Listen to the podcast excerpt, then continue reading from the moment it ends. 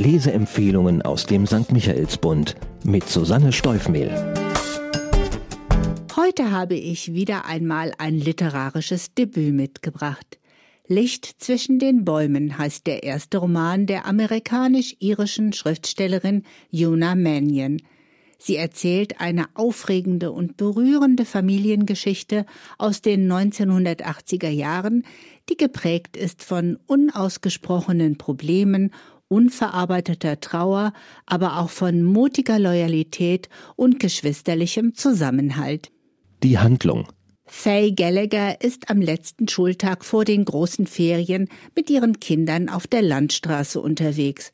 Es ist laut im Auto, alle reden durcheinander. Besonders das anhaltende Gezeter ihrer zweitjüngsten Tochter Ellen zerrt an den Nerven der fünffachen Mutter so sehr, dass sie die Zwölfjährige nach mehrmaliger vergeblicher Ermahnung wenige Kilometer vor ihrem Zuhause aussteigen lässt und trotz des Protestes ihrer anderen Kinder einfach ohne sie weiterfährt. Diese unerhörte Aktion bleibt nicht ohne Folgen. Erst spät in der Nacht taucht Ellen wieder auf und es ist ihr etwas zugestoßen. Etwas, über das sie nur mit ihren älteren Schwestern, nicht aber mit einem Erwachsenen und schon gar nicht mit ihrer Mutter reden kann. Eine Clique älterer Jungs, Freunde der Mädchen, machen den Mann, dem Ellen gerade so entkommen konnte, ausfindig und verprügeln ihn, und damit nimmt die Katastrophe ihren Lauf. Spannungsfaktor welche Mutter tut so etwas? Welche Mutter scheint für die Befindlichkeiten ihrer Kinder überhaupt kein Interesse zu haben? Nun, Faye Gallagher ist kein Monster, sondern eine emotional und physisch völlig überforderte Frau. Vor einem Jahr ist ihr Mann gestorben. Ihre Ehe war schon lange vorher zerbrochen. Faye liebt so gut sie kann. Über Gefühle wird nicht gesprochen. Mit der Trauer ist jedes ihrer fünf Kinder allein. Trost finden sie, wenn überhaupt nur beieinander. Die Mutter hat eigene Trauermechanismen, die die Kinder nicht verstehen. Der sexuelle Übergriff, dem Ellen gerade so entgehen konnte, ist also nichts, was sie der Mutter anvertrauen würde.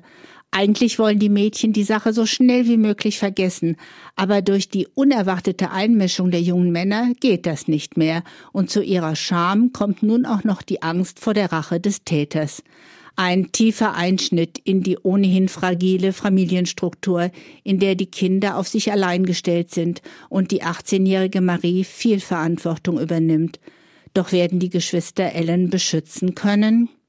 Eindrucksvoll. Wie Jonah Mannion das Gefühlschaos dieser völlig dysfunktionalen Familie in Worte fasst, ist ein großes Leseerlebnis.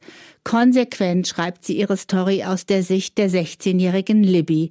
Das mittlere der Gallagher-Kinder leidet am intensivsten unter dem Verlust des Vaters, zu dem sie sich seelenverwandt fühlte. Ihre Trauer sitzt im ganzen Körper, auch wenn sie gerade nicht im Kopf ist. Ihre Erinnerungen an den Vater, der als komischer Kauz verschrien war, sind ihr heilig.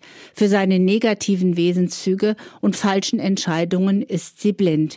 Libby ist im Herzen Hippie, was ein wenig anachronistisch ist, denn der Punk ist die angesagte Protestform in diesem Sommer. Sie ist als Baummädchen bekannt, ein Spitzname, dem sie ihre tiefe Liebe zu und ihrem reichen Wissen über Bäume verdankt. Libby sucht Trost in der stillen Gelassenheit des Waldes, wo sie sich mit ihrer besten Freundin einen Zufluchtsort eingerichtet hat, den sie ihr Königreich nennt. Juna Manions Blick auf das Geschehen durch Libbys Augen ist nicht im Rückblick verstehend und erklärend. Man erlebt diesen Sommer quasi live aus der Perspektive eines von Trauer niedergedrückten und vor Sorge verzweifelten Teenagers, der fürchtet, nichts würde jemals wieder in Ordnung kommen der Sound.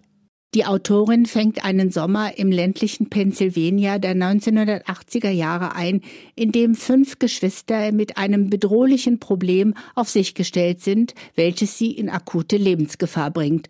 Und in dieser Zeit konnte man eben nicht mal schnell Hilfe mit dem Smartphone herbeirufen.